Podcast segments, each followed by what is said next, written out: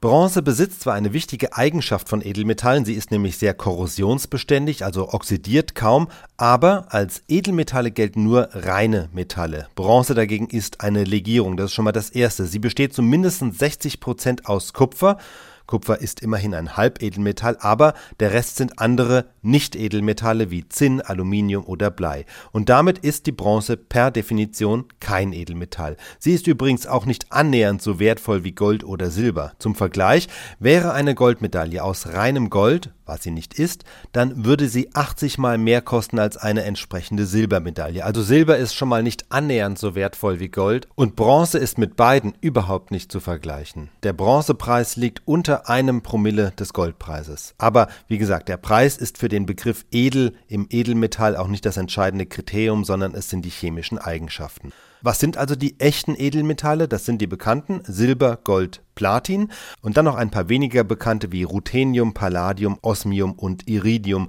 Und auch Quecksilber wird meist dazu gezählt, denn es steht im Periodensystem direkt neben dem Gold, ist aber schon reaktionsfreudiger und deshalb ein eher untypisches Edelmetall.